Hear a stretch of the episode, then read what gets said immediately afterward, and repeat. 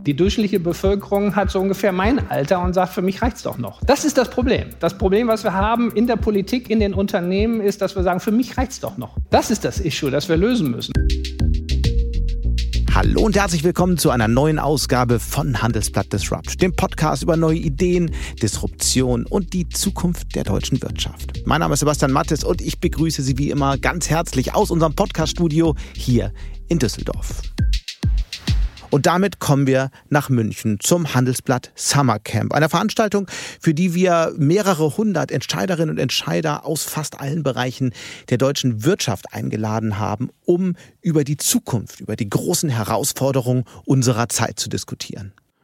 Deutschland ist geprägt von einer weit verbreiteten Trägheit, gepaart mit einer gewissen Basisunzufriedenheiten plus einer ausgeprägten Anspruchshaltung, nämlich, dass der Staat es am Ende doch immer richten soll. Das sagt zumindest Oliver Beete. Er ist CEO der Allianz, der drittgrößten Versicherungsgruppe der Welt, mit dem ich darüber gesprochen habe, wie Deutschland die aktuellen Krisen überwinden kann was es braucht von Politik, aber auch von der Gesellschaft angesichts der Krisen, angesichts der Energiepreise, von Inflation und Rezession. Aber natürlich habe ich auch gefragt, wie die Digitalisierung und die Transformation in seinem Konzern selbst vorangehen und was Oliver Beete von den letzten Skandalen um die Allianz gelernt hat. Denn die gab es auch, insbesondere den der betrügerischen Aktivitäten von drei Fondsmanagern in den USA, die den Konzern unterm Strich fast 6 Milliarden Dollar gekostet haben.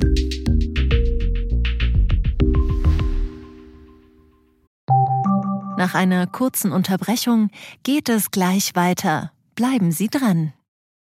Willkommen in der Zukunft der Technologie mit dem Handelsblatt Summit Zukunft IT. Seien Sie Teil der IT-Flagship-Tagung des Handelsblatts, bei welcher führende Köpfe der IT-Branche zusammenkommen, um die neuesten Trends und Herausforderungen der digitalen Transformation zu diskutieren. Vernetzen Sie sich mit Branchenführern und finden Sie Lösungen, die Ihr Unternehmen voranbringen. Exklusiv für unsere Podcast-Hörer sichern Sie sich jetzt 20% Rabatt auf Ihre Anmeldung. Besuchen Sie zukunft-it.jetzt und verwenden Sie den Vorteilscode Podcast. Und damit kommen wir jetzt zu meinem Gespräch mit dem CEO der Allianz. Ganz herzlich willkommen hier bei uns auf der Bühne, Oliver Beete. Hallo, schönen Tag. Wir haben eine ganze Menge zu besprechen heute. Wir wollen über Transformationen sprechen. Äh, wir wollen über den, ähm, die Transformation der Allianz sprechen, über den einen oder anderen Skandal vielleicht auch. Aber wir wollen mal ein bisschen größer anfangen. Und zwar soll es gehen um Deutschland. Wir haben vor einem Jahr in einem Interview über äh, die deutsche Wirtschaft gesprochen. Damals hatten Sie gesagt, das deutsche Geschäftsmodell steht auf dem Spiel. Nun sind äh, fast zwölf Monate vergangen. Energiepreise äh, auf immer neuen Rekordhöhen, Folgen des Ukraine-Kriegs. Wenn Sie heute auf die deutsche Wirtschaft schauen, was sehen Sie dann? Ja, wir sind äh, im Krieg.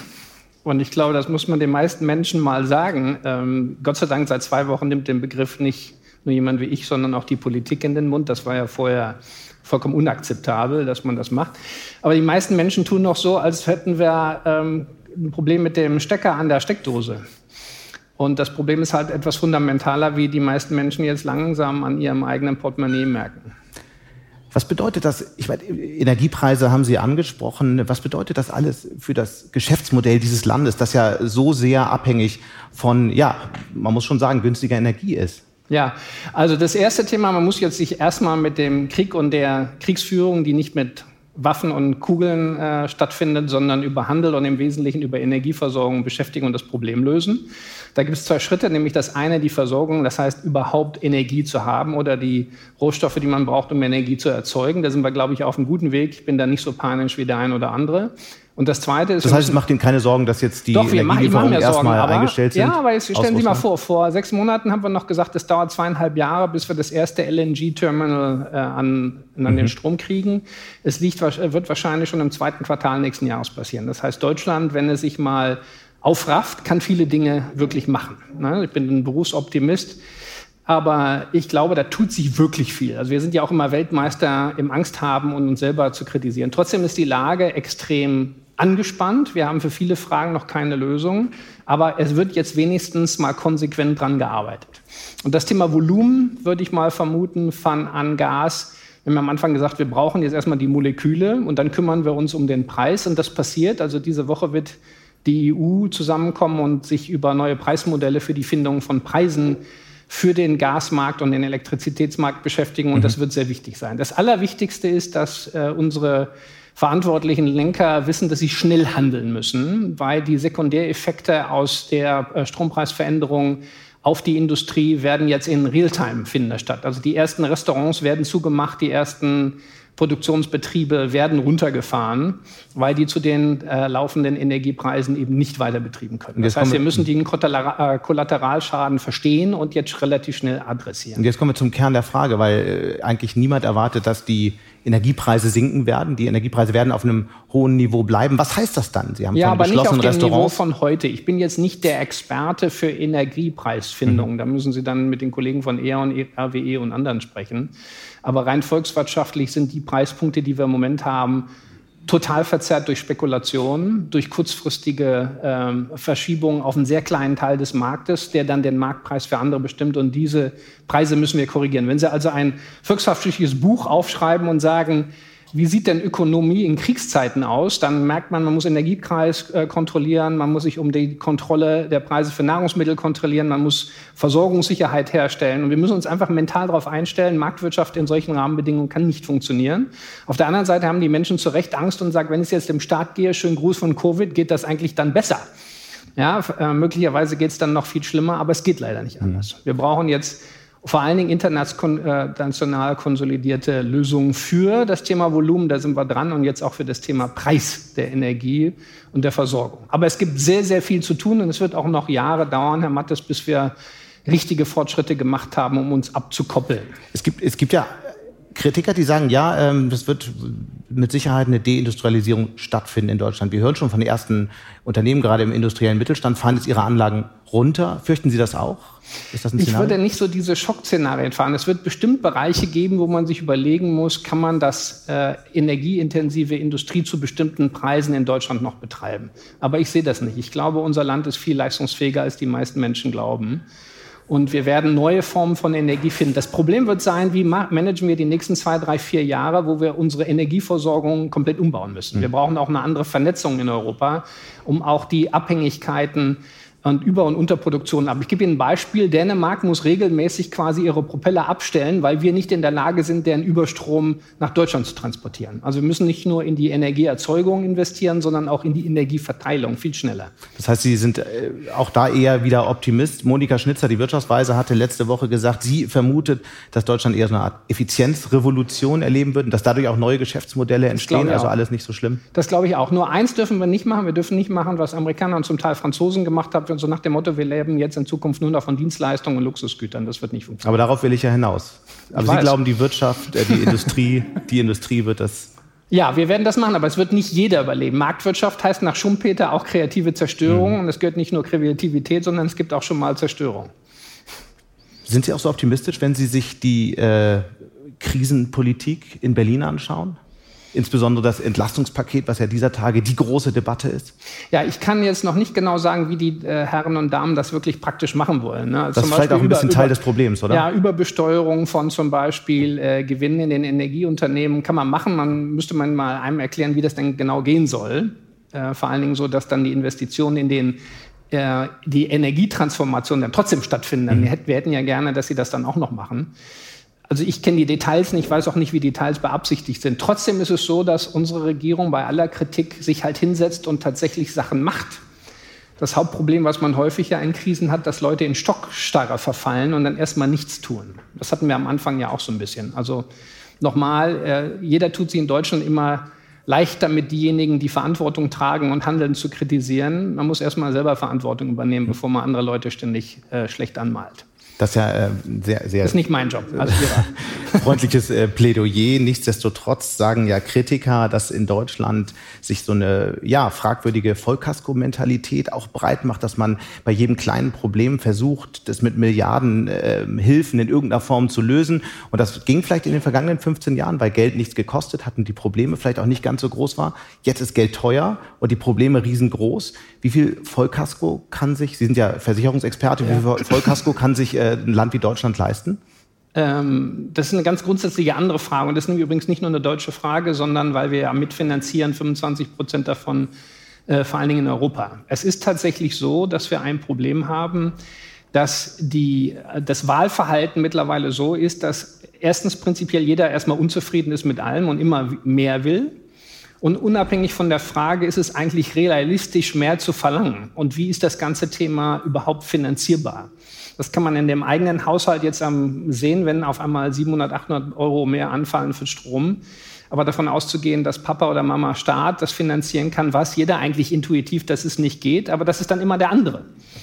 Das merken wir auch bei den ganzen Genehmigungsverfahren für die Propeller. Jeder sagt, ja, ich will unbedingt Windenergie haben und Solar, aber bitte nicht auf meinem Garagendach und bitte nicht vor meiner Haustür. Und das funktioniert halt nicht. Mhm. Und diese Art von Bürgergesellschaft, wie ich sie zum Beispiel in der Westschweiz beobachte und in einigen Ländern, vor allen Dingen Skandinavien, die gibt es bei uns nicht. Die Menschen glauben, mit dem Zahlen von Steuern ist man das Problem los. Und wie man das in einem Sportverein hat, dass jeder mitmachen muss, damit der Verein funktioniert und auch mal Vereinsvorstand werden muss oder Jugendarbeit machen muss. Die Menschen müssten sich, glaube ich, darauf einstellen, dass irgendwann mal Schluss ist. Ich glaube, in Deutschland geht das noch. Wir haben noch sehr viel Engagement. Aber es gibt so Nachbarländer wie Frankreich, da ist das schon noch schwieriger. Da sind die Menschen ständig unzufrieden, obwohl sie eigentlich am wenigsten arbeiten und die meisten Zuerbedingungen haben. Und Deutschland geht leider langsam auch in die Richtung. Ich gebe ein einfaches Beispiel. Die durchschnittliche Arbeitswoche ist in der Schweiz zwei Stunden länger als in Deutschland. Und auch die durchschnittliche Produktivität pro Arbeitsstunde ist da höher. Das sind in Deutschland knapp 40 Milliarden Arbeitsstunden, die äh, verloren gehen. Also bei uns ist das Thema, wir müssen wirklich dran arbeiten, ähm, und zur Kenntnis nehmen, immer mehr Freizeit mit immer mehr höheren Einkommen läuft irgendwann äh, in einen Punkt, wo es nicht mehr geht. Was äh, würde das bedeuten, übersetzt in konkrete Politik? Ich meine, wir haben ja schon gesehen, was los war, als die äh, Arbeitszeitdiskussion äh, von vereinzelten Hin Hinterbänklern gestartet wurde. Ja, ich glaube, das wird sehr schwierig. Weil, wie gesagt, das Thema ist ja, also gute, gute Idee sollen die anderen.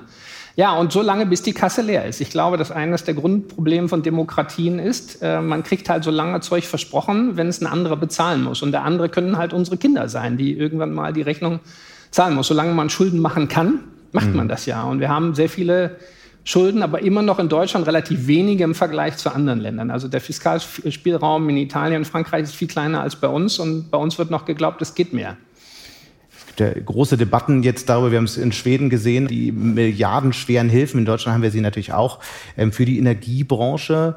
Glauben Sie, dass das irgendwann Staaten wieder an die Belastungsgrenze bringt, wie wir es schon mal gesehen haben vor zehn Jahren?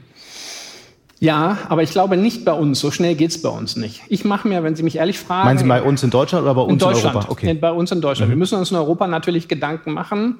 Und es ist tatsächlich so, man braucht flexiblere Regeln zum Thema Maastricht. Man muss Investitionen von Konsum unterscheiden. Aber die Grundsatzfrage, ähm, wie viel Geld ist in der Tasche und wie viel kann man ausgeben, die müssen wir tatsächlich haben. Aber das möchte keiner.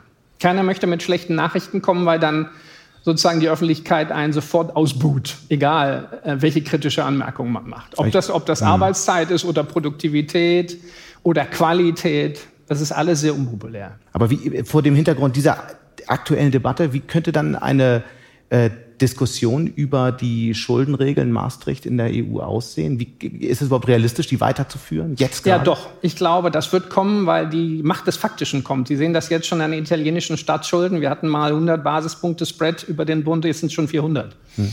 Und man kann relativ schnell anre äh, ausrechnen, wann sich der italienische Staat dann nicht mehr refinanzieren kann, wenn, wenn nicht richtig gehandelt wird. Deswegen bin ich mir ziemlich sicher, dass die Menschen irgendwann mal in die Kasse gucken müssen, weil die dann leer ist. Was ist eigentlich gefährlicher für die, für Europa, für, für, für, als Auslöser möglicherweise für eine neue Staatsschuldenkrise? Ist es auf, einer, auf der einen Seite eben diese Hilfen für die Energiewirtschaft oder ist es auf der anderen Seite die Antwort auf die Inflation? Das ist ja eine andere Krise, die wir noch gar nicht diskutiert haben.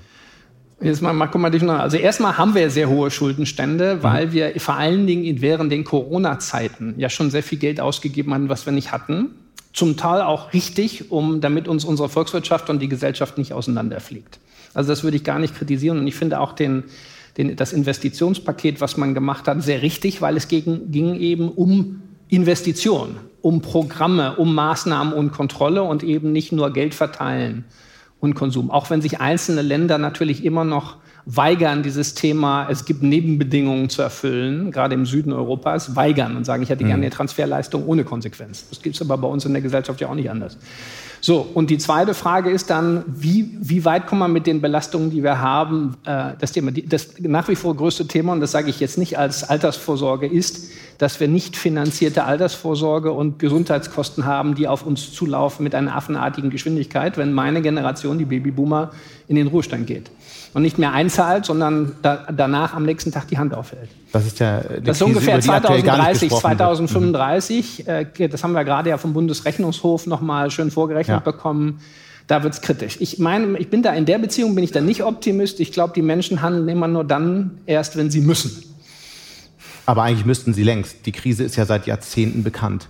Ja, aber das unterstellt, dass sie von der intellektuellen Einsicht auch Führung hat, die den Menschen äh, die schlechten Nachrichten erklärt und dann sagen, mache ich nicht, dann werde ich sofort abgewählt.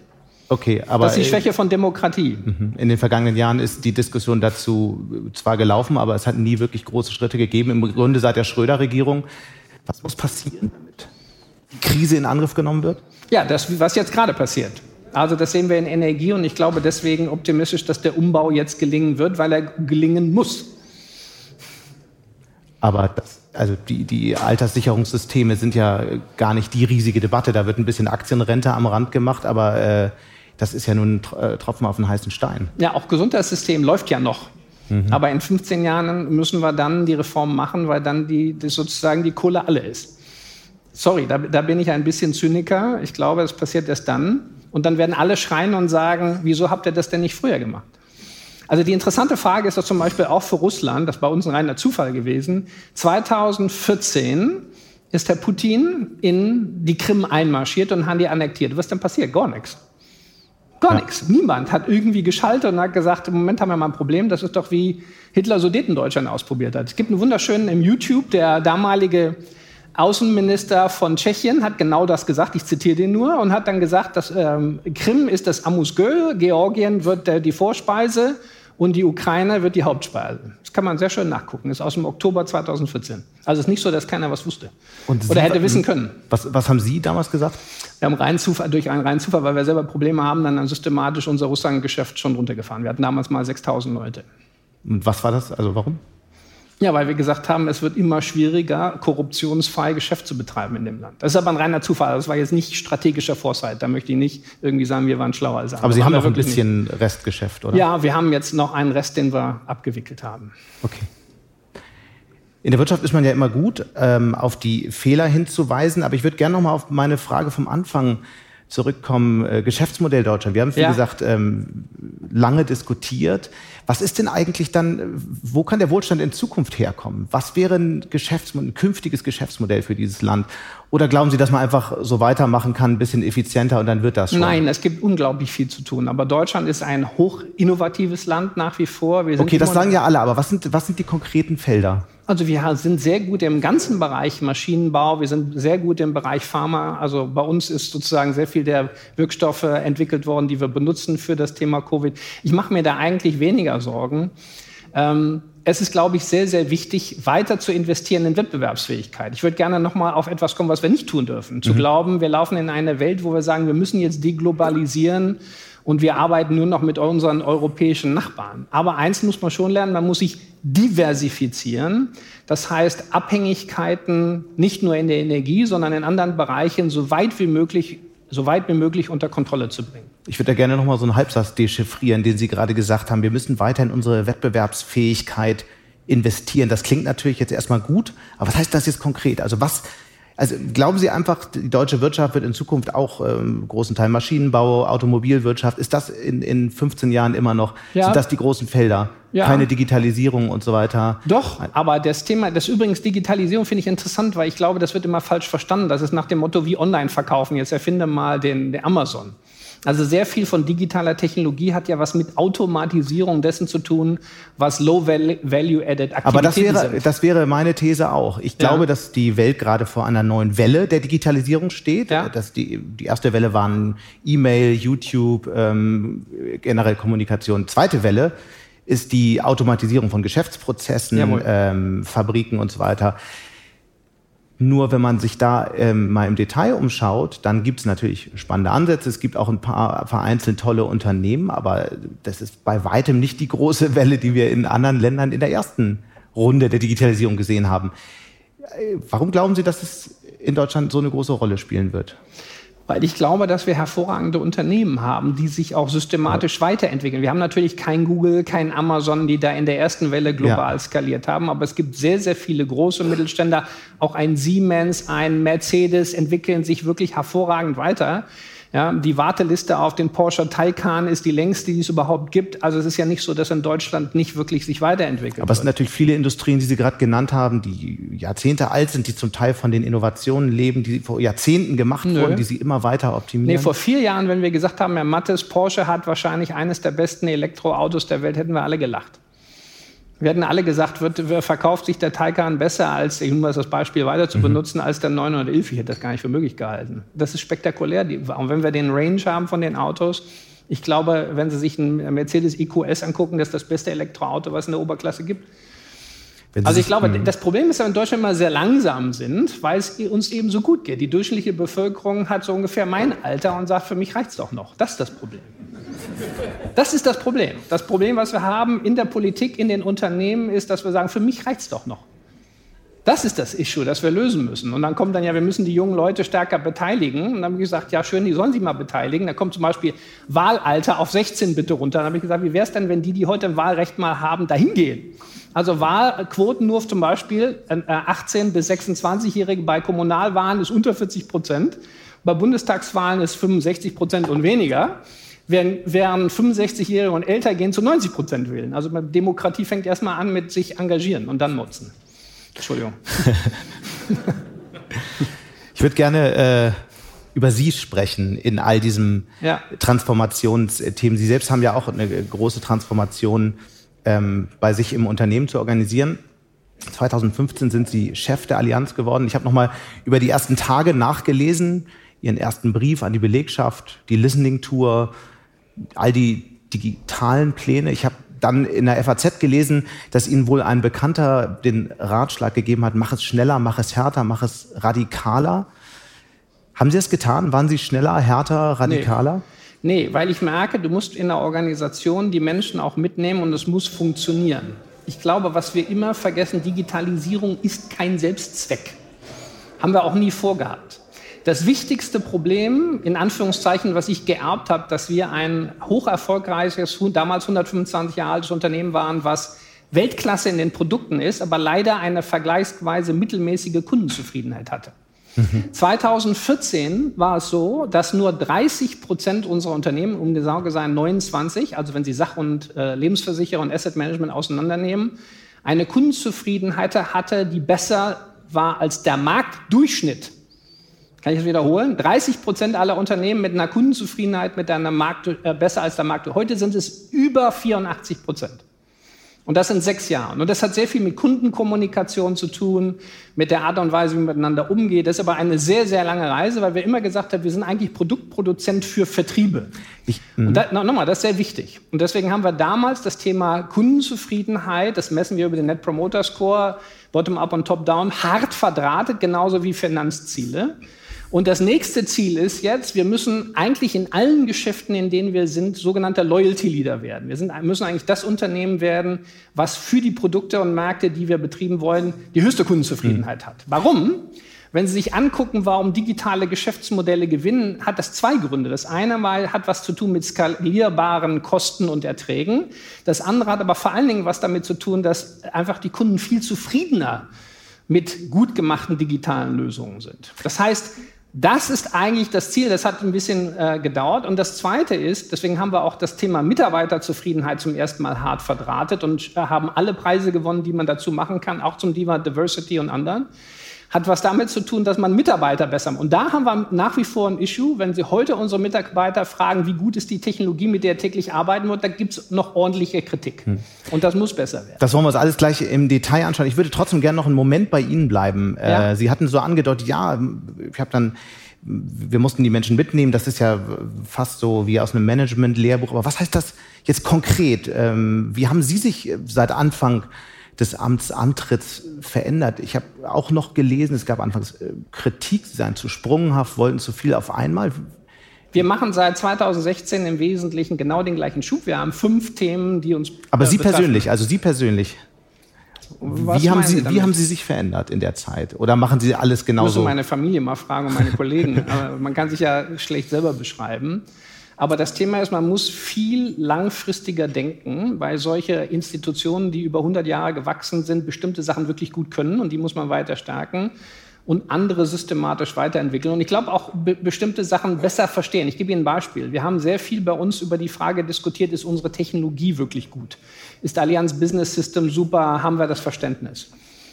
Die besten Versicherungsstart, eines der besten Startups der Welt, GoDigit, läuft voll auf unserer IT. Das Thema ist eben nicht die Technologie, sondern wie wir die Technologie benutzen. Mhm.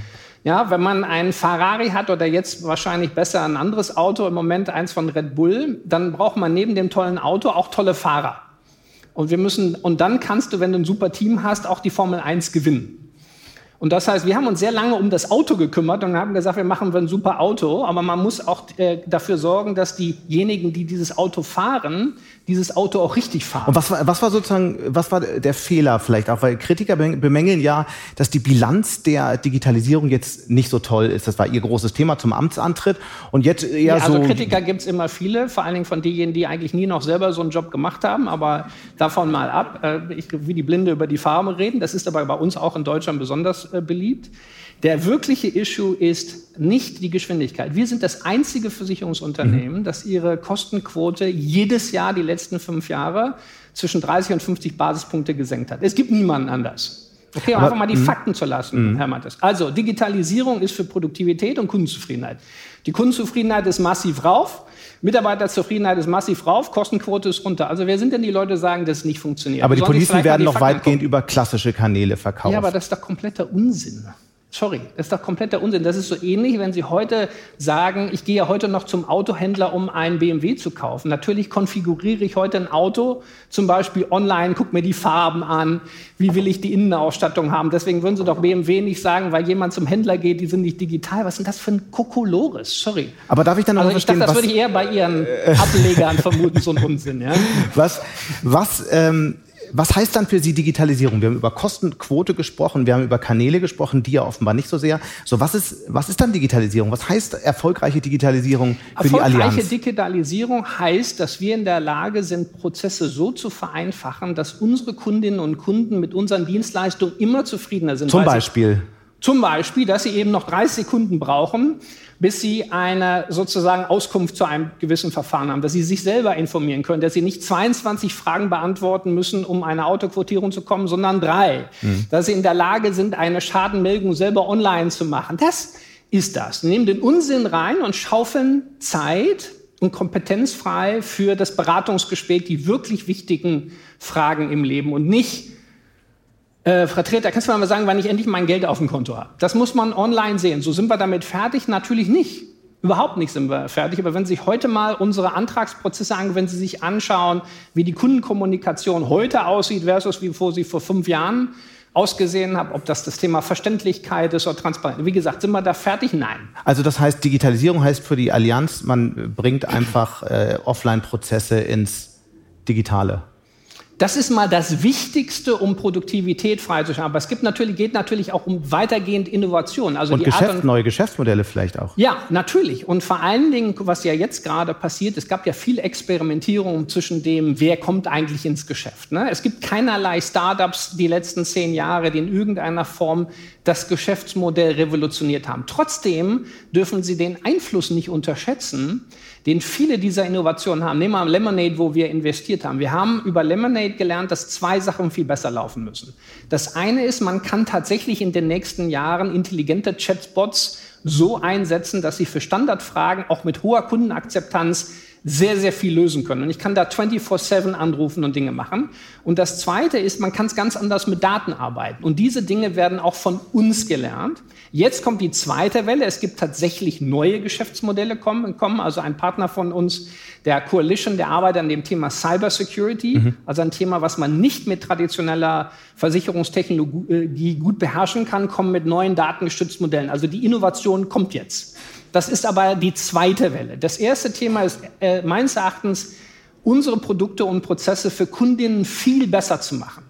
Und es ist einfach so, wenn man hart ist, es freut sich kein Mensch, wenn er einen Schaden melden muss. Dann muss ich das Ding so gut machen, wie es für eine Kundin und Kunden geht. Und nicht, ich muss nur rechtliche Anforderungen abdecken, das wir brauchen. So. Das, mhm. das ja. heißt, Digitalisierung alles super oder gibt's, kann man auch sagen, äh, das wissen auch viele hier im Raum, das sind viele Diskussionen auch heute und immer wieder ähm, Thema. Man macht auch viele Fehler. Ja. Was, waren, was waren so die größten Fehler und Niederlagen gerade im Bereich digitale Transformation der Allianz? Oh, da gibt es bestimmt, äh, und das ist, wäre auch unehrlich, wenn man nicht, das nicht sagen würde. Ich glaube nochmal, das Erste ist dieser Glaube an die Technologie löst alles. Also wir haben auch von, den, von der Architektur, äh, IT-Architektur Mitte der 90er Jahre bis vor zwei, drei Jahren immer geglaubt, ich programmiere die Lösung in das Backend rein und dann erreiche ich Standardisierung. Es ist kompletter Unsinn. Die Technologie entwickelt sich immer immer hybrider und ich muss Intelligenz in die Prozesse quasi, heute nennt man das dann neudeutsch Microservices reingeben, aber nicht in die Bodenplatte programmieren. Weil Können Sie mal ein Beispiel nennen, dass man sich das vorstellen kann? Ganz einfach. Früher haben wir zum Beispiel Tarifmerkmale und das Berechnen eines Versicherungstarifs ins Backend programmiert. Wenn Sie das updaten wollen, dann geht das sehr, sehr langsam. Das können Sie zweimal im Jahr machen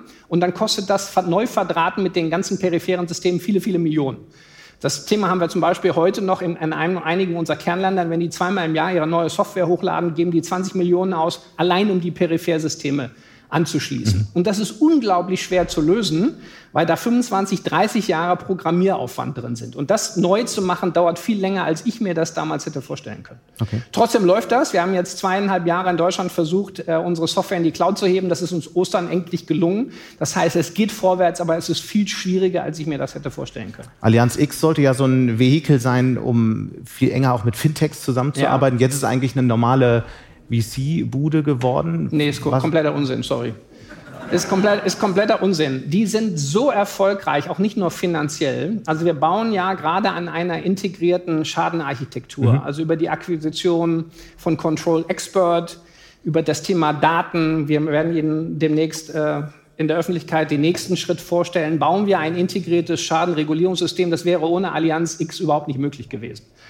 Und weil das natürlich auch Unternehmen sind, die Plattformcharakter haben, das heißt, viele unserer wichtigen Wettbewerber sind da drauf, brauchten wir auch eine Konstruktion, die sicherstellt, dass wir das nutzen können, trotzdem den Interessenkonflikt rausnehmen, im Sinne von, jetzt macht er nur noch, was für die Allianzeinheiten wichtig sind. Das haben die spektakulär gemacht. Zweitens, die Beteiligung an sehr, sehr wichtigen führende Startups, von denen wir lernen, ob das Amwell in den USA ist, oder Coalition in den USA oder Pi Insurance, einer der Weltmarktführer meines Erachtens der Zukunft für Workers' Compensation. Mhm. Das wäre ohne Allianz X überhaupt nicht möglich gewesen. Die sind so erfolgreich, dass wir das auch demnächst wirklich öffnen wollen, das Geschäftsmodell für Drittkunden, weil unglaublich viele Versicherungskollegen kommen und sagen, wir wollen da mitmachen wenn das alles so super läuft, dann nennen Sie doch ein paar Beispiele, was, was, was an Innovationen jetzt vielleicht auch in den nächsten Wochen und Monaten zu sehen sein wird, die aus dieser Kombina aus dieser Kooperation entstanden sind? Also nehmen wir mal das Thema Control Export. Die waren vorher viel äh, schlechter, wir in der Regulierung von Schäden. Mhm. Seit wir auf der Plattform sind, sind die Durchschnittsschäden signifikant runtergelaufen. Aber wir haben immer noch eine Lücke, ich sage das ganz offen. Es gibt in Deutschland immer noch zwei, drei Wettbewerber, die äh, erheblich niedrige Durchschnittsschäden haben. Und das müssen wir nicht nur aufholen, sondern überholen. Das, das wird jetzt passieren in den nächsten Monaten und auch dann darüber hinaus. Mhm. Aber wir sind, haben tatsächlich für fünf, sechs Jahren angefangen, nach 15 Jahren Marktanteilsverlust, das darf man nicht vergessen, im Privatkundengeschäft. Und das drehen Sie nicht über Nacht um. Dazu müssen Sie die Fähigkeiten erstmal langsam wieder aufbauen. Das ist uns zum Beispiel beim Thema Privatschutz gelungen. Wir sind 16 Jahre lang im Marktanteil in der Hausrat PH gesunken und mittlerweile bauen wir den langsam wieder hoch. Alle haben die Nachrichten mitbekommen. Ähm, Amazon macht unterschiedliche Vorstöße ins Versicherungsgeschäft. Ist das was, was Sie besorgt oder ist Ihnen das egal oder ist das nee, was ganz anderes? Egal. Ist uns überhaupt nicht egal. Was, was heißt das? Was, was bedeutet das, wenn ein Unternehmen wie Amazon ja, in Ihr Geschäft vordringt? Dann muss man dabei sein. Und äh, was heißt das? Ich würde mich da ungern zu äußern, aber die haben wir, äh, es gibt ja einen, äh, den ersten Marktplatz, den die aufmachen in UK. Und dazu haben sich drei Versicherer ausgesucht, mit denen sie das machen wollen, und einer davon sind wir. Mehr würde ich dazu zum jetzigen Zeitpunkt nicht sagen. Das heißt, alles andere sehen Sie entspannt? Nee, sehe ich überhaupt nicht entspannt. Entspannung ist sowieso nicht meine Grundhaltung. äh, sondern man muss, sich, man muss wirklich dranbleiben. weil das Thema ist unglaublich wichtig. Wir haben das schon beim, bei Google gesehen. Ja, die alle hatten Angst, Google macht einen Marktplatz auf. Ich brauche keinen Marktplatz aufzumachen. Ich muss nur die Kundenschnittstelle, nur die Kundenschnittstelle kontrollieren und dafür sorgen, dass ich den Zugang, Kundenzugang verauktioniere. Und wenn ich heute darauf angewiesen bin, Autoversicherungen über Google äh, zu, äh, ähm, Kunden zu attrahieren, dann kann man in, an sicherheitsgrenzender Wahrscheinlichkeit sagen, der Kunde oder die Kundin, die wir da akquirieren, ist nicht profitabel. Es sei denn, man hat bestimmte Voraussetzungen, man ist wirklich, wirklich gut. Das mhm. Gleiche gilt auch für Aggregatoren. Deswegen muss man genau wissen, was man tut und dann kann man Geld verdienen. Aber das ist nicht leicht. Was ist denn technologisch, wir haben jetzt über verschiedene kleinere, größere Schritte gesprochen, was ist das, was Sie persönlich technologisch am meisten begeistert? Was vielleicht äh, die nächst, das Geschäft auch der Allianz in den nächsten Jahren stark verändern wird? Oder werden die klassischen Kanäle weiterhin das, so eine nein, große Rolle spielen? Nein, das ist eine super Frage. Nein, das ist sehr unterschiedlich. Also wir sehen ja schon eine äh, dramatische Diversifikation. Aber ich würde gerne noch mal einen, einen Mythos auflösen. Wenn Sie sich angucken, Herr Mattes, wer die, bisher die Gewinner waren von äh, Digitalisierung in unserer Industrie, dann muss man differenzieren zwischen, was man heutzutage Commodity-Produkte nennt, also Autoversicherung. Das waren im Wesentlichen die großen Direktversicherer, genau. die ihre Modelle, also in den USA ist das Progressive von Geico, konsequent digital umgestaltet haben und das benutzt haben, um nochmal einen Boost für ihre Marke und für ihre Marketingaufwendungen und die zu skalieren, aber auch um Volumen auf die Plattform zu kriegen. Und davon müssen wir sehr viel lernen. Und die haben eben vor allen Dingen investiert in Kundenzufriedenheit und Vereinfachung ihrer Produkte und Prozesse und der Umstellung an proportionalen, wenn Sie sollen, Akquisitionsausgaben, also ich bezahle irgendeinem Vertriebskanal 15 Prozent der Prämie, sondern ich gehe auf eine Stückkostenakquisition. Das heißt, ich komme zu skalierbaren Kosten. Heute haben wir ja das Problem, egal ob das ein Makler oder ein Vertreter oder eine Bank ist, wir bezahlen einen bestimmten Prozentsatz des Umsatzes für Kundenakquisitionen und für Betreuung. Das heißt, ob der Preis raufgeht oder mehr Volumen, ich bezahle immer das Gleiche. Heißt, das ist der Gegenteil von skalierbar. Das ist das Gegenteil von skalierbar. Und da ist der eigentliche strategische Pferdefuß. Das heißt, es muss uns gelingen, als Industrie, nicht nur der Allianz, in den nächsten zehn Jahren zu skalierbaren Akquisitions- und Servicekosten zu kommen. Das ist eigentlich die größte strategische Herausforderung. Jetzt zu Ihrer Frage.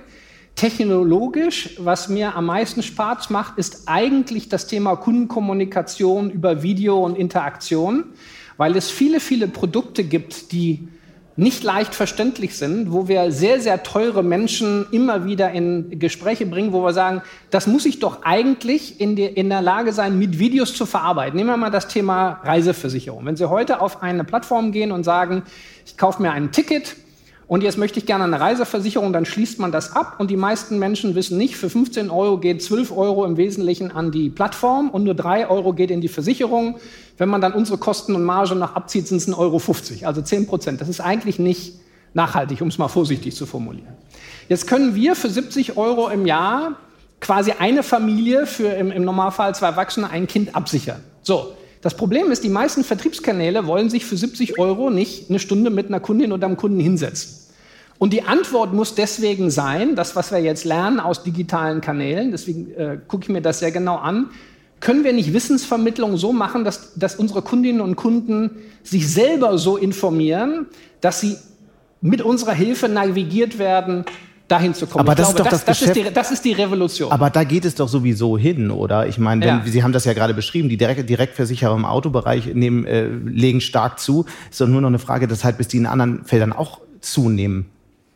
Oder ja, glauben Sie, dass die Verteilung des, des Nein, des ich glaube das nicht so. Wenn Sie zum Beispiel über Ihre Altersvorsorge nachdenken oder denken Sie mal über Ihre Krankenversicherung aus, selbst wenn Sie sagen, ich bin gesetzlich versichert über Krankenzuwaltsversicherung, wenn Sie sich über Fragen der Berufsunfähigkeit unterhalten, wenn Sie sich Fragen über Rentenbesteuerung, wenn Sie sich Fragen über Erbschaftsbesteuerung, das sind hochkomplizierte Themen, vor die Sie sehr viel Kompetenz haben. Natürlich werden wir das auch weiter vereinfachen können, aber dafür, die Welt wird ja eher komplizierter gegeben, was wir diskutiert haben zum Thema Altersvorsorge. Ich glaube, der Beratungsbedarf wird uns da nicht ausgehen.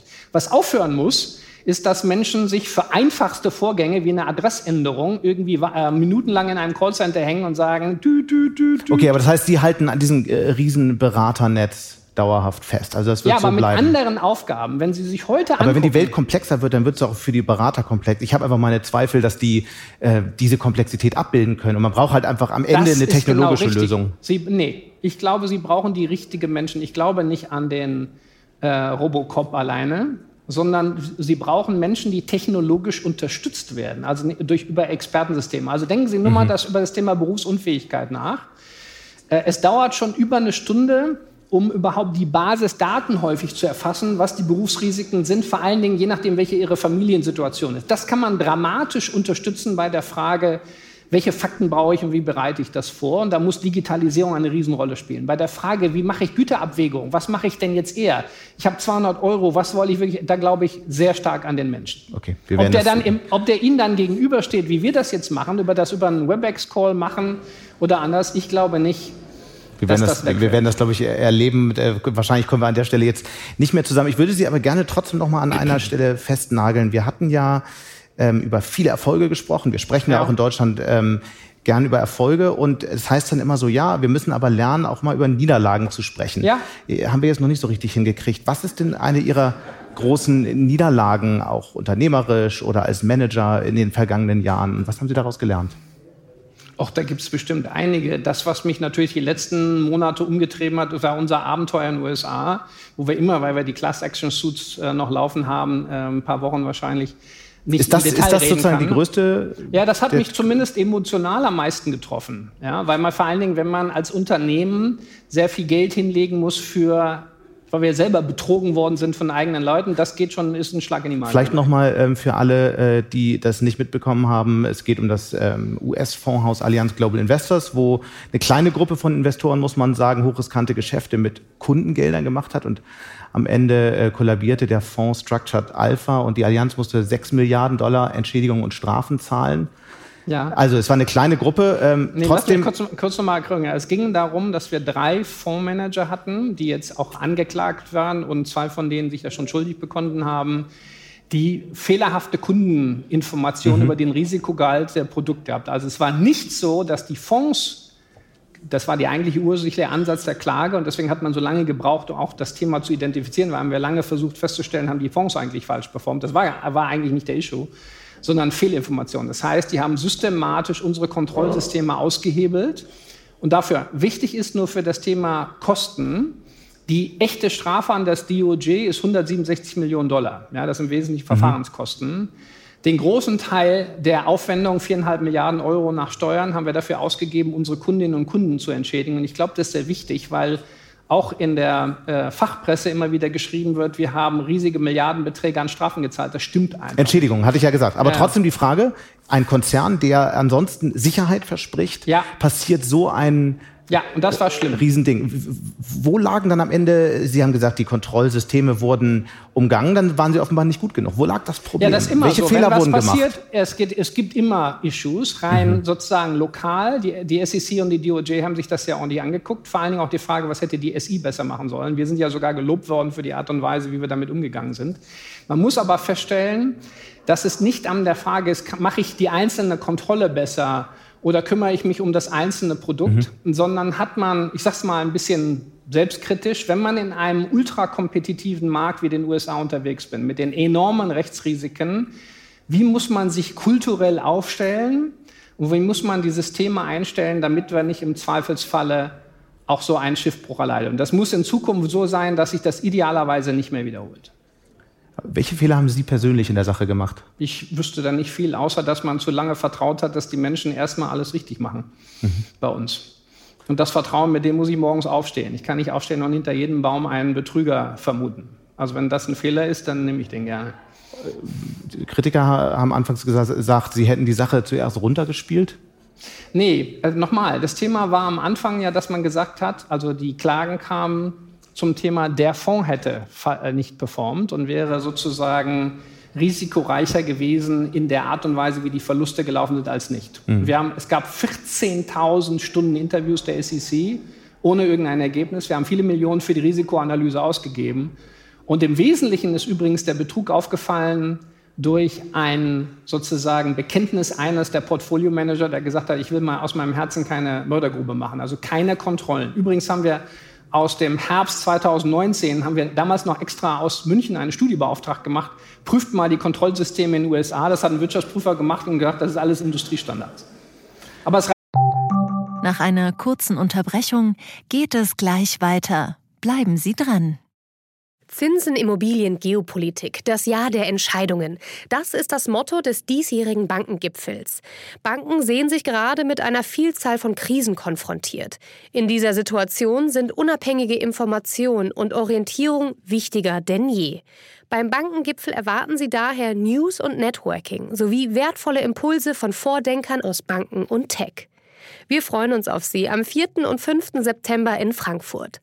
Mit dem Vorteilscode Bankengipfel24 erhalten Sie 15% auf den Teilnehmerpreis unter handelsblatt-bankengipfel.de. Reicht halt nicht. Also wir müssen einfach noch besser werden.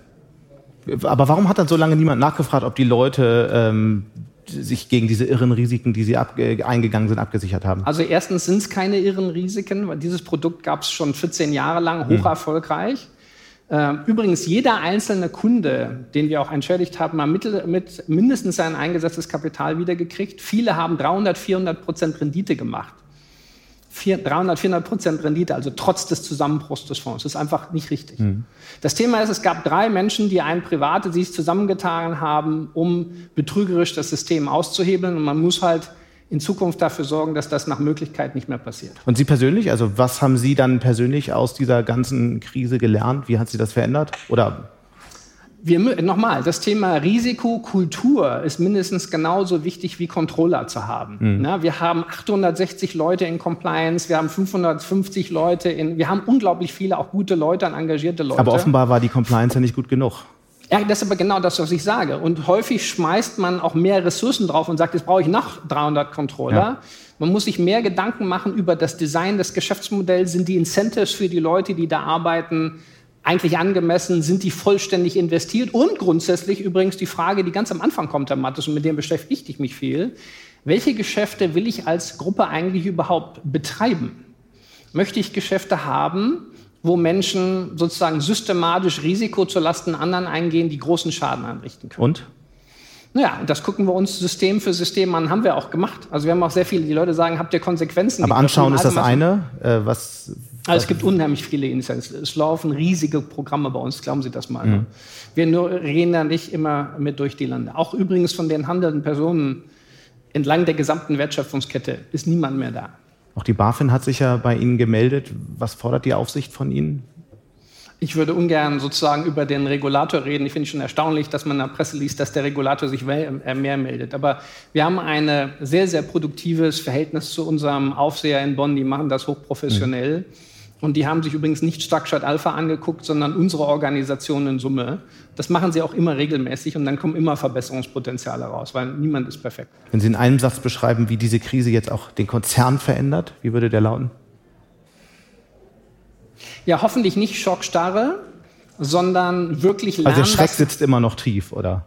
Hm, das weiß ich nicht. Ich glaube, wir arbeiten, dafür gibt es auch im Vorstand zu viele Leute, die hart arbeiten und nach vorne gucken. Äh, es ist ja auch so, dass wir das Ganze machen, darf man nicht vergessen. Äh, wir waren mitten in Covid. Das heißt, du kannst, konntest auch nirgendwo hinfahren. Ne? Jeder, der so viel Maulapfenfall redet, das zu Hause vom PC. Ich konnte ja nicht mal in die USA fahren. Ich konnte bis März 2021 nicht mal reisen dahin. Und dieses Jahr im frühen Jahr auch das war mit Ausnahmegenehmigung erst dieses Jahr möglich. Vielleicht das nochmal als Hintergrund. Aber um Ihre Frage zu beantworten, ich glaube, wir müssen uns mehr um die Frage äh, kümmern, Risiken, die so sehr, sehr, sehr unwahrscheinlich äh, wirken, aber enorm große Auswirkungen haben. Und wir sind da zum Beispiel sehr, sehr stark seit Jahren unterwegs zum Thema Cyberrisiko. Das ist ein typisches Beispiel. Oder Terrorismusrisiko. Aber man muss die gleichen Anforderungen stellen, glaube ich, für das Thema operatives Risiko und Fehlverhalten. Also wir trauen sehr unseren Menschen, wenn sie unsere sogenannten Mitarbeiterbefragung gucken und sagen, haben wir eine Kultur, wo Rechte und Gesetze und Compliance hochgeschätzt werden, ist eine der höchst bewerteten Fragen. Fast 90 Prozent der Kolleginnen und Kollegen sagen, das wird bei uns ganz, ganz hoch gehängt. Aber man muss sich eben auch Gedanken dazu machen, wie man Menschen auswählt, wie man darüber achtet, dass, dass man sagt, ne, Vertrauen ist gut, aber gelegentliche äh, richtige Kontrolle das heißt, ist besser. aber da sehen Sie jetzt, ne, ne, es gab ja immer wieder auch so kleinere Sachen in den äh, ja. Monaten zuvor und so. Also aber das, das ist der Industrie. Also wenn, Herr Matt, das mal mit allem Respekt. Ähm, ganz ehrlich, wenn Sie sich mal angucken, kennen Sie, irgendein, kennen, Sie irgendein, so, können Sie irgendein Unternehmen, wo nicht jeden Tag ein Supervisor reinläuft und sagt, dieses und Das ist ja aber das ist jetzt ein schwaches Argument, ja. Nee, nee, doch, das ist, ein, das ist aber ein Argument. Wir haben, wir haben in einzelnen Ländern Leute, die sagen, ich habe kein Geld ja. in der Kasse, ich brauche jetzt mal eine Sonderfein der gesamten Versicherungsindustrie. Ich glaube, da muss auch die gewährte Öffentlichkeit sich das mal ein bisschen genauer angucken. Ich möchte das nur nicht runterspielen. Mhm. Äh, meine Sorge ist eher, wir müssen sicherstellen, dass nochmal zurück zum Thema Kundin und Kunde. Wir müssen eigentlich bei allem, was wir tun, sicherstellen, dass wir nie in den, äh, uns vorwerfen lassen müssen, dass wir wirklich Kundinnen und Kunden übervorteilen. Deswegen machen wir zum Beispiel im Produktdesign, ob das um Provisionshöhen geht, um äh, Beratungsverfahren, um äh, Vertriebsincentives, das arbeiten wir durch. Trotzdem, bei äh, 216 Millionen Kunden gibt es kein Geschäftsmodell, was nur zufriedene Kunden am Ende des Tages hat.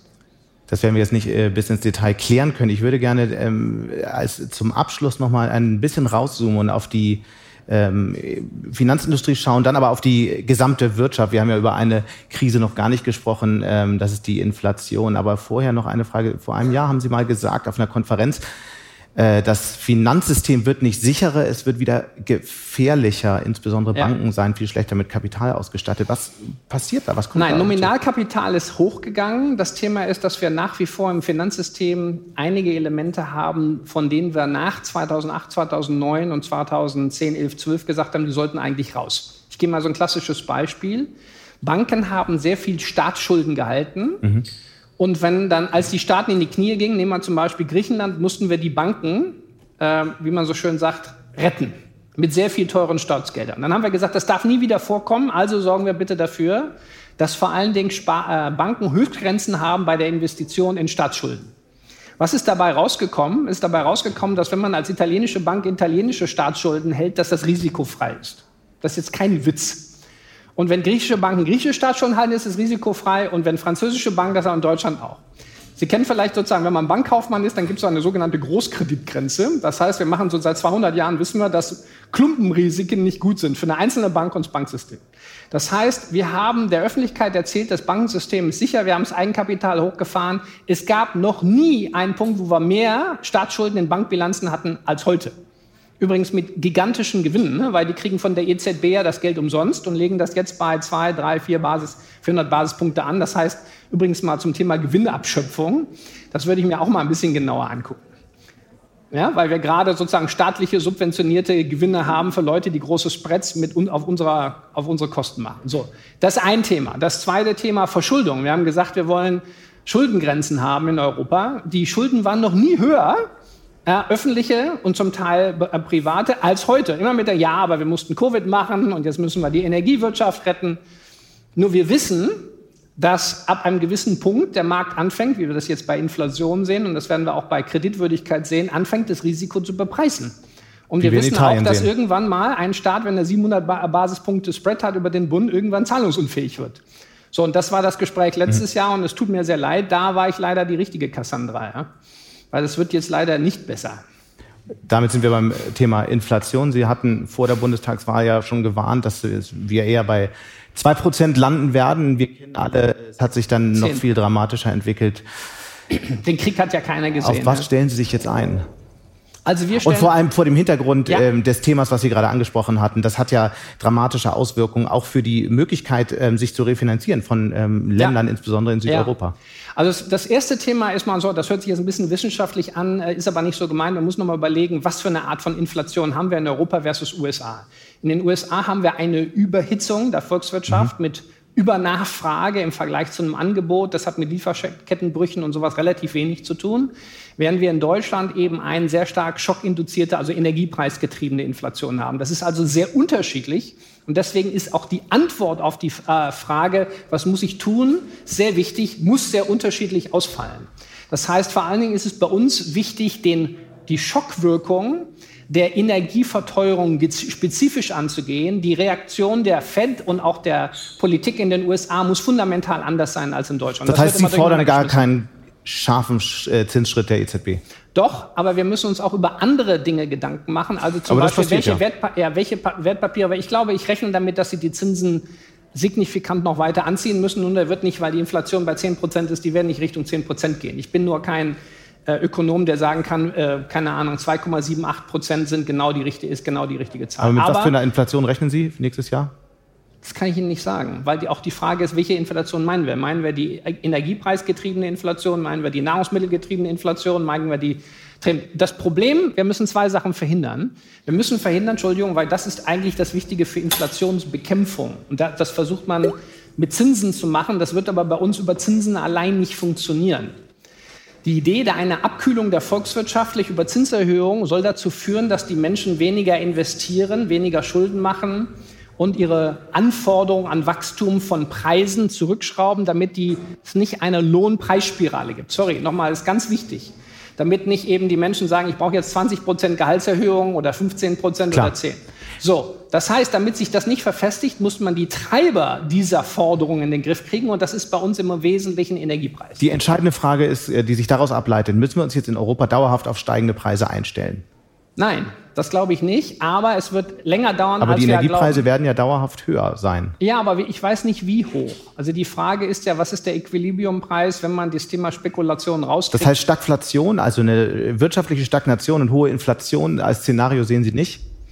Wir müssen immer noch unterstellen, dass wir selbst mit dem starken Zinsanstieg erheblich niedriger heute liegen, als wir vor sieben, acht Jahren waren. Ne? Das heißt, die Frage ist, wo geht das, wo pendelt sich das ein? Aber es, ich kann Ihnen nur sagen, es waren alle inklusive FED und EZB e falsch bei dem Thema Zinsprognose. Warum soll denn meine jetzt besser sein? All das dürfte ja Folgen für das Geschäft der Allianz haben. Immer mehr Menschen in der Mittelschicht ja. werden wahrscheinlich Schwierigkeiten haben, vorzusorgen. Sehen Sie das schon in Zahlen? Nee, das sehen wir noch nicht in Zahlen. Tatsächlich sind die Menschen vorsichtiger, also wenn man sagt Neugeschäft. Auf der anderen Seite gibt es sehr, sehr viel Sie Vorsicht. Schon. Ja, ja, wir sehen das schon. Ich glaube auch, was passieren werde, dass äh, Investitionsentscheidungen, also ich kaufe mir ein neues Auto oder andere jetzt massiv zurücklaufen. Also zum Beispiel das Thema äh, Wohnbauprojekte, insbesondere die angewiesen waren, sehr teure Grundstücke zu kaufen ähm, zu niedrigen Zinsen. Das kommt jetzt schnell zum Erliegen, weil nicht nur einerseits die, äh, die Zinsen hoch sind, sondern auch die Baukosten 20 Prozent gestiegen sind. Also da rechnen wir mit einem äh, enormen Rücklauf, aber das gucken wir sich an. Aber an den Zahlen halten Sie fest? An unseren Gewinnzielen halten wir fest. Ich würde sagen, der Umsatz in der Sachversicherung dürfte zurück, äh, etwas weniger stark wachsen. Wir wollten ja 6 Prozent wachsen, aber das kann ich Ihnen noch nicht sagen. Man sieht schon ein bisschen Zurückhaltung, weil der eine oder andere zum Beispiel sagt, ich brauche die Casco-Versicherung, Haftpflichtversicherung brauche ich nicht, aber die Casco äh, brauche ich vielleicht nicht in vollem Umfang. Also ich rechne mhm. damit schon, dass wir einen Abflauen sehen werden. Und das ist nicht einfach für die Industrie, weil die Schadeninflation natürlich weiter steigt. Deswegen nochmal zurück zum Thema Digitalisierung. Genau deswegen investieren wir so stark und so hart in das Thema Digitalisierung der Schadennetzwerke, um eben unsere Durchschnittsschäden durch bessere Werkstattsteuerung, mhm. bessere Ersatzteilpreise, wirklich die Inflation der Schadenregulierungskosten auch im Interesse unserer Kundinnen und Kunden runterzukriegen. Aber nächstes Jahr dann eher noch schwächer. Bitte? Nächstes Jahr dann eher noch schwächer. Das weiß ich nicht. Wir haben Bereiche, zum Beispiel USA, wo wir wie verrückt wachsen in der Lebensversicherung, viel stärker, als wir uns das vorgenommen hatten. Wir haben in der äh, Lebensversicherung damit gerechnet, dass Sachen richtig runtergehen. Das ist zum Beispiel in Italien viel stabiler, als ich erwartet habe. Also per heute könnte ich Ihnen das so nicht sagen. Auch ähm, es gibt Teile im Asset Management, wo das Asset-Volumen massiv runter ist und da die Profitabilität. Aber wir sehen gerade in unseren Spezialfonds, dass die Profitabilität in den richtigen Anlagestrategien eher nach oben läuft. Also das ganze Thema Private Equity, was wir machen, und äh, Illiquid Assets läuft hervorragend. Also ich kann das jetzt per heute ähm, ich würde, wenn wir im November reden, dann habe ich wahrscheinlich ein besseres Bild. Und ich würde auch da noch mal darum bitten, ich finde es auch, wenn man in einem Kriegszustand ist, vermessen, äh, mit dem Fernrohr zu gucken. Also ich glaube, es ist für uns erstmal wichtig, den Sicherheitsgurt anzuschnallen und dafür zu sorgen, dass wir um die nächste Kurve sicher rumkommen, anstatt hier Fantasien zu entwickeln für 2023. Aber der eine oder andere Investor wird sich sicherlich auch nach dem Fernglas sehnen. Wir müssen eigentlich nee, der ein, ein, ein oder andere Investor macht im Moment aus nichts anderes als Schockstarre. Das sehen Sie an den Bewertungen. Wir haben ja im mhm. Wesentlichen einen Käuferstreik und einen Teil der Käuferstreik auch bei Ihrer Aktie, ne? Bei allen, bei allen Aktien und vor Aber bei Ihnen ja schon länger. Nee, bei uns nicht viel länger. Ich weiß, Sie wollen mich, mich ein bisschen provozieren. Bei uns ist das Thema äh, Structured Alpha muss aus der Tür und das mhm. haben wir hoffentlich bei, bei uns im, im, Oktober gelöst. Aus meiner Sicht äh, so ein klassisch dümpelnder Wert, aber das, wir werden das verfolgen, wie sich das entwickelt. Wir müssen eigentlich nur noch eine Frage klären. Ihr Vertrag läuft noch bis 2024, richtig? Ja, September. Werden Sie 2025 noch CEO der Allianz sein? Das werden wir dann sehen. Herr Bete, ganz herzlichen Dank. Gerne. Und damit sind wir auch schon wieder am Ende von Handelsblatt Disrupt. Wie immer freue ich mich über Kommentare in der Handelsblatt Disrupt LinkedIn-Gruppe oder senden Sie mir gerne eine Mail. Die Details dazu finden Sie in den Show Notes. Danke an dieser Stelle auch für die Unterstützung von Alexander Voss, dem gesamten Podcast-Team, Regina Körner und Migo Fecke von professionalpodcasts.com, dem Dienstleister für Strategieberatung und Podcastproduktion. Wir hören uns dann nächste Woche Freitag wieder. Bis dahin wünsche ich Ihnen interessante digitale, aber natürlich auch analoge Zeiten. Ihr Sebastian Mattes.